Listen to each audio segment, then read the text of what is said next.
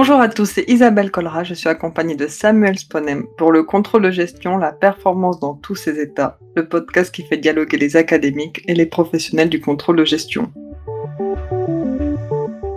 Bonjour Isabelle, pour le dernier épisode de cette première saison du podcast, et alors que nous avons discuté pendant sept épisodes des grands auteurs, ceux qui ont rendu visible le contrôle de gestion et qui ont été rendus visibles en écrivant sur ce sujet, nous allons discuter de ceux qui sont restés invisibles. Pour échanger autour de ces oubliés du contrôle, nous recevons Anne Peset, professeure titulaire au département de management d'HEC Montréal. Après des études de gestion, puis à Sciences Po Paris et un master en histoire des techniques, vous avez obtenu un doctorat en sciences de gestion de l'université Paris-Dauphine. Vos recherches portent sur l'histoire de la comptabilité et du management. Vous avez notamment publié avec Eric Peset, la société managériale, essai sur les nanotechnologies de l'économie et du social, ainsi qu'un manuel le management avec Richard Derry et Cyril Sardet. Vous avez coordonné plusieurs ouvrages collectifs dont le petit bréviaire des idées reçues en management que nous avons coordonné ensemble et une histoire du management avec Pierre Lerbard. Isabelle, après un master en évaluation de projet de l'université Paris 1 Panthéon-Sorbonne, vous avez travaillé en audit et évaluation au Mexique. De retour en France, vous avez été auditeur interne chez Elior et Simply Market avant de repartir à l'étranger en tant que directrice du contrôle de gestion de la filiale polonaise d'Auchan. Vous avez ensuite été directrice de la performance commerciale toujours chez Auchan mais à Paris avant de prendre la direction du contrôle de gestion chez Camailleux puis chez La Paire. Vous êtes par ailleurs membre du bureau contrôle de gestion de la DFCG. Alors Isabelle, ça fait presque 20 ans que vous exercez le métier d'auditeur interne ou de contrôleur de gestion dans différentes entreprises. Dans ce cadre, vous avez eu l'occasion de développer de nombreux systèmes de contrôle. Quel est l'objectif de ces systèmes de contrôle et est-ce qu'au moment de la conception de ces systèmes, vous pensez aux acteurs contrôlés? Alors, tout d'abord, je pense que dans le monde professionnel, le terme de, contrôler n'existe pas vraiment. On n'a pas de, vocable pour, euh, définir les contrôlés c'est pas un mot qu'on va qu'on va utiliser. Et en général, dans les entreprises, les systèmes de contrôle qui sont mis en place visent à vérifier que l'entreprise va bien atteindre les niveaux de rentabilité euh, définis. Donc, comme beaucoup de, contrôleurs de gestion viennent de l'audit, et moi-même je viens de l'audit euh, interne, en général, quand on établit des systèmes de contrôle, on va voir quel, détournement euh, les acteurs peuvent faire de ce système ou qu'est-ce qui pourrait faire que le, système de contrôle ne soit pas respecté et n'atteigne pas son, son objectif. Donc ça peut être euh, un élément auquel on pense. Ensuite, il faut bien faire la différence euh, entre contrôler et contrôler. On va, on, va pas euh, travailler de la même façon en fonction du niveau euh, hiérarchique des contrôlés. Donc, si on met un système de contrôle en place, comme j'ai eu l'occasion de le faire par exemple un, système euh, connu qui est la balance scorecard. Certes, toute la partie haute de la balance scorecard est définie par les actionnaires, mais ensuite les processus qui permettent d'atteindre les objectifs définis par les actionnaires sont bien mis en place avec les membres des comités de direction. Et c'est les membres des comités de direction qui définissent eux-mêmes sur leur périmètre euh, de, de pouvoir quel type de contrôle ils souhaitent mettre en place et quel est le niveau de performance qu'ils pensent être en mesure d'atteindre. Donc évidemment, comme on a pu le voir dans dans, des podcasts précédents, il peut y avoir des négociations sur ces niveaux de, de performance, mais on va co-construire les systèmes de contrôle et les objectifs ensemble. Ce qui n'est pas le cas dans un entrepôt Amazon. J'imagine pas que les pickers participent à la définition de leur système de, de contrôle.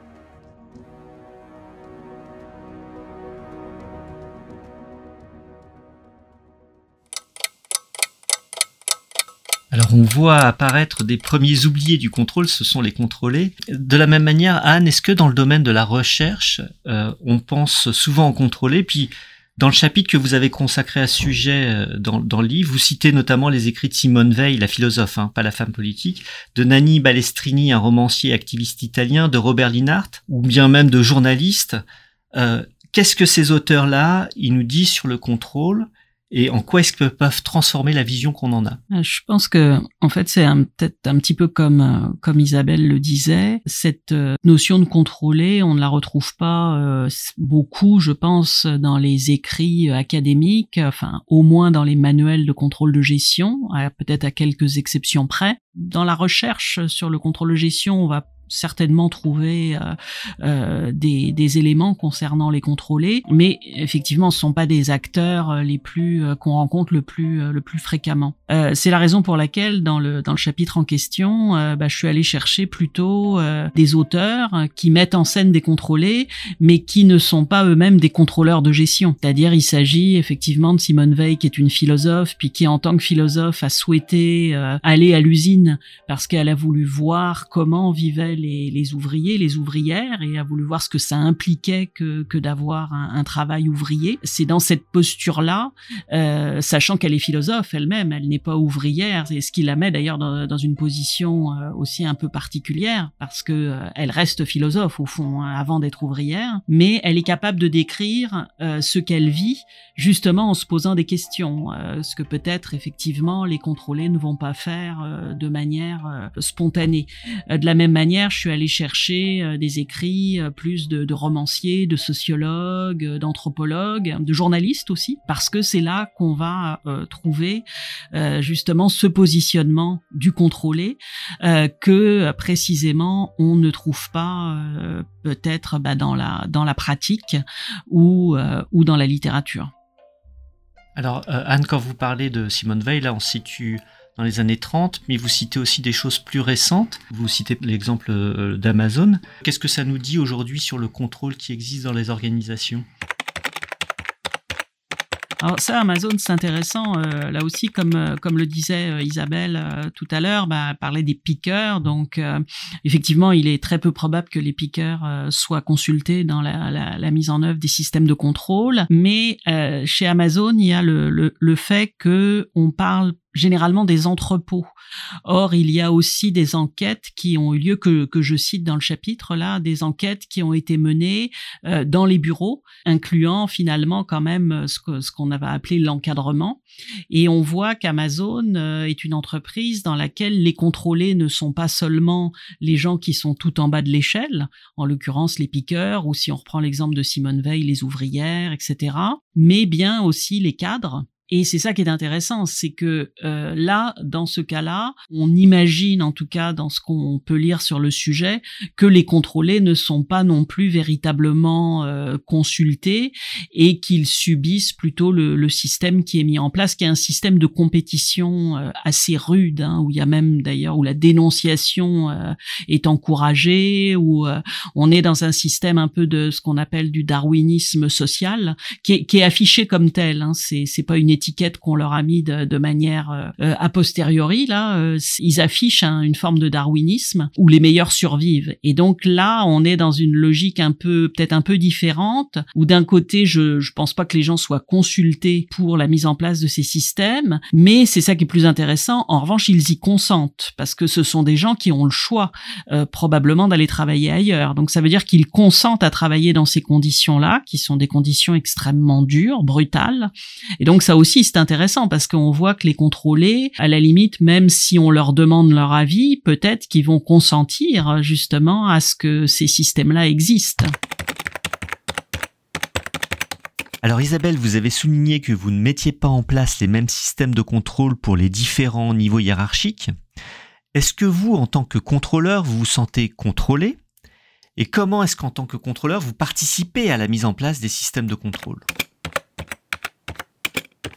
Alors, vaste sujet. Déjà, je me suis jamais sentie dans un système tyrannique en tant que tel. Enfin, j'ai jamais non plus travaillé chez Amazon. Alors, peut-être que les autres euh, membres de, l'organisation vivent des, les services de contrôle de gestion comme des services de, tyrans armés euh, d'Excel.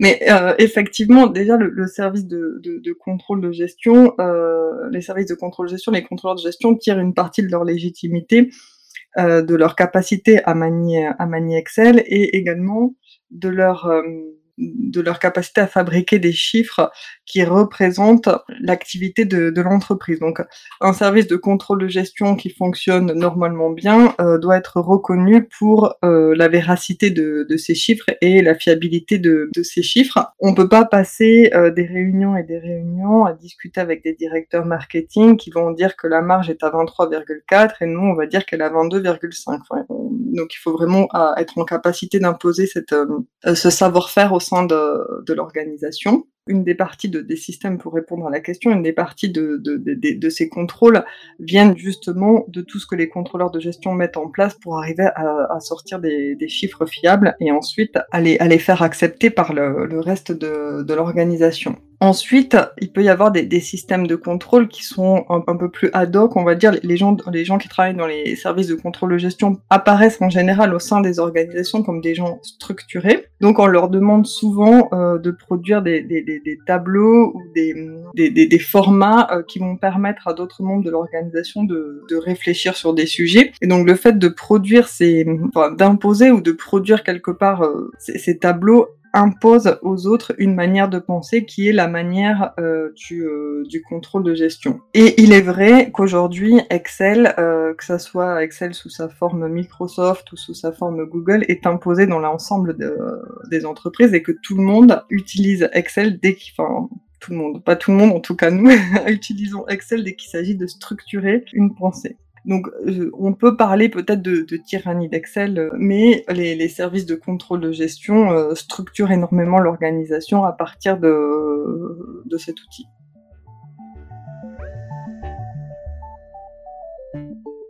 Oui, Anne, justement, euh, qu'est-ce que cette mise en ordre du monde, quelque part dans des fichiers Excel, produit sur les individus? Et puis, en quoi ça transforme la gestion et peut-être même la société? Là, c'est alors c'est vrai que Excel est un, outil particulier. Il y en a d'autres. Si je toujours le, point de vue des contrôlés. Là, ce sont des outils qui s'imposent euh, et qui s'imposent euh, de manière très forte parce que j'irais même ils s'imposent un peu à la société, c'est-à-dire qu'aujourd'hui, là, effectivement, dans dans plein de domaines, il va falloir qu'on utilise ce genre d'outils. Donc, d'une certaine manière, ils sont légitimés aussi un peu socialement, ce qui était peut-être pas le cas il y a, il y a, quelques années, il y a peut-être quelques décennies maintenant. Euh, donc, il y a une légitimation sociale, une acceptation là aussi donc c'est sûr que ça, ça leur donne euh, de la force. Après, euh, du point de vue des contrôlés, je pense qu'il y a aussi les usages, c'est-à-dire qu'on peut aussi euh, utiliser euh, les, les, outils de gestion ou les chiffres de manière à ce que euh, ça vienne aussi soutenir sa position ou une décision qu'on espère euh, à faire aller dans un sens ou dans un autre. donc je pense qu'il y a la, les, les, outils de gestion en tant que tels ne sont intéressants que si on considère qu'ils peuvent être utilisés et quelquefois même utilisés de travers en quelque sorte. donc ça je sais pas si ça vous est arrivé Isabelle en tant que contrôleur de gestion. moi j'ai pratiqué aussi un petit peu le contrôle de gestion, puis ça m'arrivait régulièrement parce que je travaillais dans un milieu d'ingénieurs. Et euh, de fait, euh, oui, on pouvait s'entendre sur la fiabilité des chiffres, par exemple, mais euh, bah, les ingénieurs avec lesquels je travaillais, ils étaient tout à fait capables d'utiliser les outils de gestion, les indicateurs, toutes sortes de choses pour faire aller une décision dans un sens plutôt qu'un autre. Et il fallait effectivement argumenter. Et souvent, l'outil de gestion, d'ailleurs, était plutôt vécu comme une forme d'outil de, de compromis que comme un outil disant euh, réellement euh, la vérité. Donc là, évidemment, c'est si on se place à des niveaux de la hiérarchie qui sont peut-être euh, pas trop bas, si, si j'ose dire. Maintenant, il a été aussi montré hein, que dans les ateliers, les, les opérateurs ont des marges de manœuvre par rapport justement aux objectifs, etc. Donc il y a, il y a quand même cette dimension-là, je dirais, au-delà de, de, la tyrannie d'Excel ou des outils de gestion en général, il y a aussi des marges de manœuvre. C'est-à-dire que quand moi, quand je parle de contrôler, je parle pas nécessairement de, de victimes. Euh, c'est sûr que euh, les, contrôlés ont moins de marge de manœuvre que les contrôleurs, mais euh, probablement on peut quand même penser que dans de nombreux cas, il existe des, marges de manœuvre.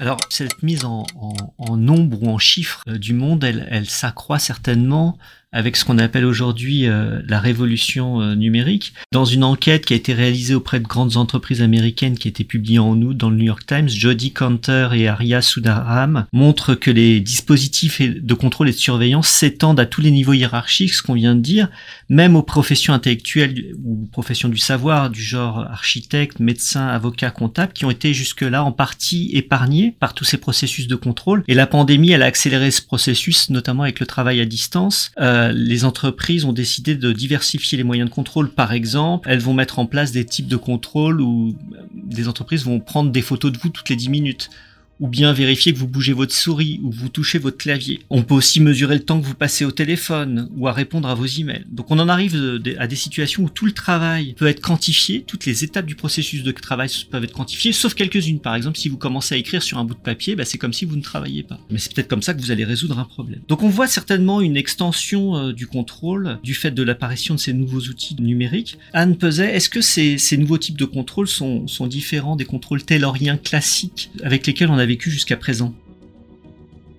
euh, oui, euh, je pense qu'il y, y, a des différences. Alors déjà là, on n'est plus, bah, même avec Taylor d'ailleurs, on n'était pas forcément tout à fait dans le cadre du contrôle de gestion euh, tel qu'on l'entend aujourd'hui, mais c'est quand même du contrôle. Et il y a une grosse différence, euh, je pense, entre entre les contrôles de nature taylorienne hein, et les contrôles du travail tels qu'ils se font aujourd'hui et que vous venez de, de décrire là assez précisément. c'est que c'est beaucoup plus difficile de s'opposer en fait à l'hégémonie de ces méthodes-là. Puis j'utilise je, fais, je fais un peu euh, exprès là d'utiliser des mots un peu forts là, mais il y a une forme d'hégémonie de tous ces systèmes de contrôle, en particulier avec le numérique, auquel on, c'est des contrôles auxquels on ne peut pas échapper. Il faut jamais oublier quand euh, quand les méthodes tayloriennes ont été euh, mises en place, soit par Taylor, soit par ses disciples, il y a, il y a eu énormément d'opposition, des oppositions dans les ateliers, des grèves.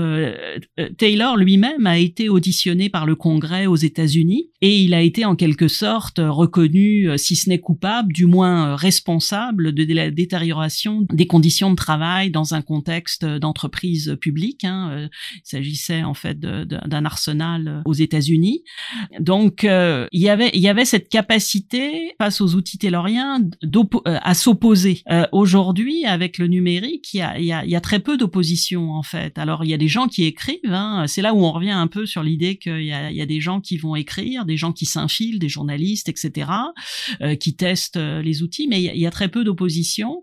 Il y a des endroits où on commence à se rendre compte que, bah, en particulier là avec le, télétravail, peut-être on est allé trop loin. Bah, ici au Canada, par exemple, il y a quelques semaines, l'Ontario a pris la décision de a, a fait passer une législation, plus exactement, qui n'interdit pas aux entreprises d'utiliser les outils de surveillance, ces outils de contrôle là dont on vient de parler, mais qui en revanche leur impose dans ce cas-là de le dire aux, aux salariés. Ce que je trouve être une initiative intéressante c'est un gouvernement, en l'occurrence un gouvernement provincial, qui ici euh, vient euh, légiférer, parce que par ailleurs, on sent pas une opposition massive euh, des salariés eux-mêmes. Bon, c'est sûr que les syndicats ont un peu disparu du paysage là dans pas mal d'endroits. Et par rapport, je pense, aux méthodes tayloriennes, pour moi, il y a une grosse différence, c'est que l'opposition est beaucoup plus complexe, beaucoup plus difficile à organiser. On est plus individualisé aussi. Dans, euh, c'est sûr qu'auparavant, euh, bah, on pouvait s'opposer aux méthodes tayloriennes parce qu'elles elles, venaient euh, concerner les, les ouvriers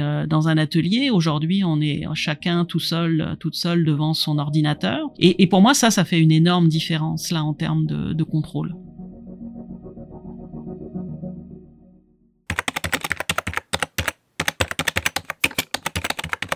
Alors Isabelle, est-ce que vous voyez vous aussi une transformation ou une extension du domaine du contrôle? Je pense que les systèmes de contrôle vont, s'étendre à d'autres domaines comme la nature, parce qu'on voit bien qu'avec toute la partie RSE et toute la, la, législation, enfin notamment au sein de l'Union européenne, puisque l'Union européenne a posé comme précepte la neutralité carbone en 2050, les contrôleurs de gestion vont devoir intégrer euh, des données extra-financières. Donc si le contrôle de gestion vient de la comptabilité analytique et a appris à, manier les données financières, le, le, contrôle de gestion va devoir certainement apprendre à manier des données extra-financières comme le carbone. Donc les systèmes de, de contrôle vont s'étendre euh, à des éléments de la nature, certainement. Anne, euh, est-ce que ce thème de la RSE va toucher le contrôle selon vous? Effectivement, il y a, il y a le, le, domaine de la nature, de l'environnement.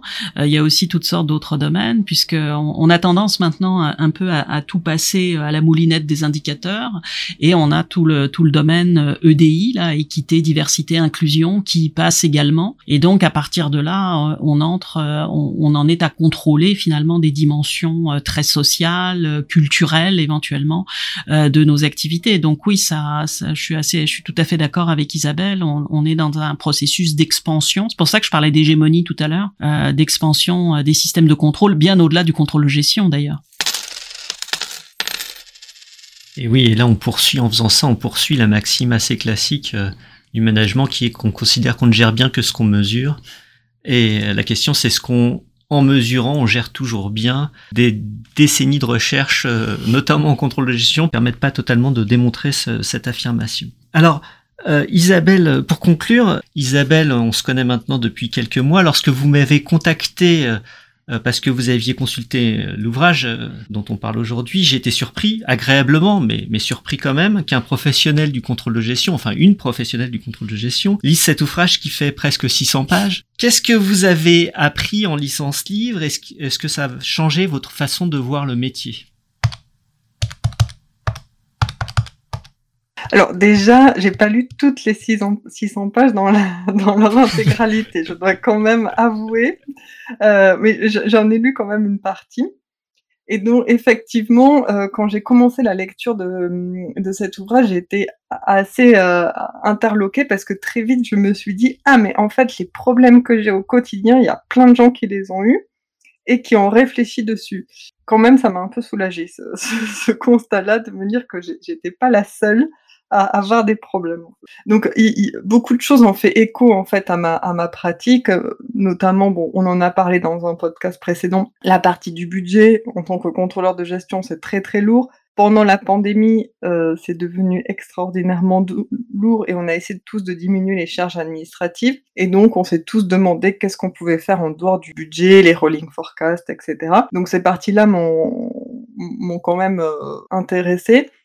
Deuxième partie, enfin moi je viens pas du monde industriel, j'ai travaillé, comme vous l'avez dit, plutôt dans des entreprises de retail, mais même en retail, on a euh, ce qu'on appelle des coûts standards, c'est-à-dire que tous les jours les marges sont analysées et on est bien on est évidemment incapable tous les jours de calculer nos marges puisqu'on reçoit nos factures euh, au mieux tous les mois. Donc on a des marges qui sont standardisées et mes équipes et moi avons souvent passé des jours et des soirées à mesurer des écarts entre les coûts standards et les coûts qu'on constatait à la fin du mois la lecture du livre m'a fait comprendre que beaucoup de gens avaient ce problème et que du coup, euh, il n'y avait pas de, solution miracle dans euh, le calcul de ces coûts. Et ensuite, euh, bon, vous l'avez, vous l'avez dit au début, j'ai travaillé en Pologne, j'ai travaillé au, au, Mexique, et j'ai trouvé intéressant cette partie sur euh, sur les différences euh, culturelles parce qu'effectivement, on peut avoir plus de, de, proximité avec un contrôleur de gestion mexicain qu'avec un, dentiste français, mais on a quand même des différences culturelles, même si le, le Mexique et la Pologne sont très catholiques. Bon, c'est à peu près leur seul point commun, et donc j'ai dû dans, dans, mon travail quotidien faire face à un certain nombre de d'incompréhensions culturelles. Donc ces parties-là m'avaient également euh, fortement euh, intéressée. Donc pour synthétiser un petit peu ce que j'ai pu voir à la lecture de, cet ouvrage, euh, c'est vraiment le contrôle de gestion. On a la responsabilité de l'histoire qu'on raconte de, sur l'entreprise à partir des chiffres qu'on présente. Et effectivement, il y a plusieurs façons de raconter une même, une même histoire. Et lorsqu'on est dans les directions de contrôle de gestion, on doit rechercher la façon la plus objective et la plus neutre de, retracer l'histoire de l'organisation et la présentation qu'on fait, euh, qu'on fait des chiffres. les chiffres peuvent dire beaucoup de choses et donc euh, il faut parfois euh, réfléchir soi-même à ce qu'on va euh, à ce qu'on va présenter. Donc ça valait le coup de lire toutes ces pages à, mener ce, genre de thérapie. C'est c'est intéressant et c'est un grand effet miroir. On a vu aujourd'hui ce qu'on avait un peu oublié le reste du temps, c'est-à-dire les contrôler. Et puis on a aussi eu l'occasion de parler de l'environnement, qui est certainement un, nouveau domaine de développement, qui est pas présent vraiment dans le livre parce que justement il n'y a pas encore de grands auteurs sur le sujet, mais c'est certainement un, sujet en, en, devenir. On a aussi répété à quel point le contrôle était un phénomène culturel quelque part. Euh, c'est une construction sociale qui répond à une société donnée, qui s'inscrit dans des enjeux de pouvoir, et on a essayé de déconstruire toutes les techniques, parce qu'en fait le contrôle gestion sont des techniques, hein, des budgets, des tableaux de bord, tout un tas de chiffres, des Excel, mais derrière ces techniques, on a vu qu'il y avait des hommes et que ça traduisait l'activité de ces hommes, mais ça orientait aussi l'activité de ces hommes. Donc merci euh, Isabelle, merci Anne pour nous avoir accompagnés euh, dans ce dernier épisode, et merci Isabelle de, m'avoir donné l'occasion de travailler avec vous sur ce projet de podcast.